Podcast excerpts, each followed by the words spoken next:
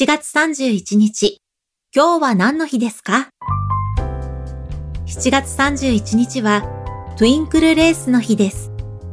1986年の7月31日に、日本初のナイター競馬、トゥインクルレースが開催されたことから、特別区競馬組合がトゥインクルレースの日に制定しました。トゥインクルレースは、東京の大井競馬場で4月から12月の間に開催。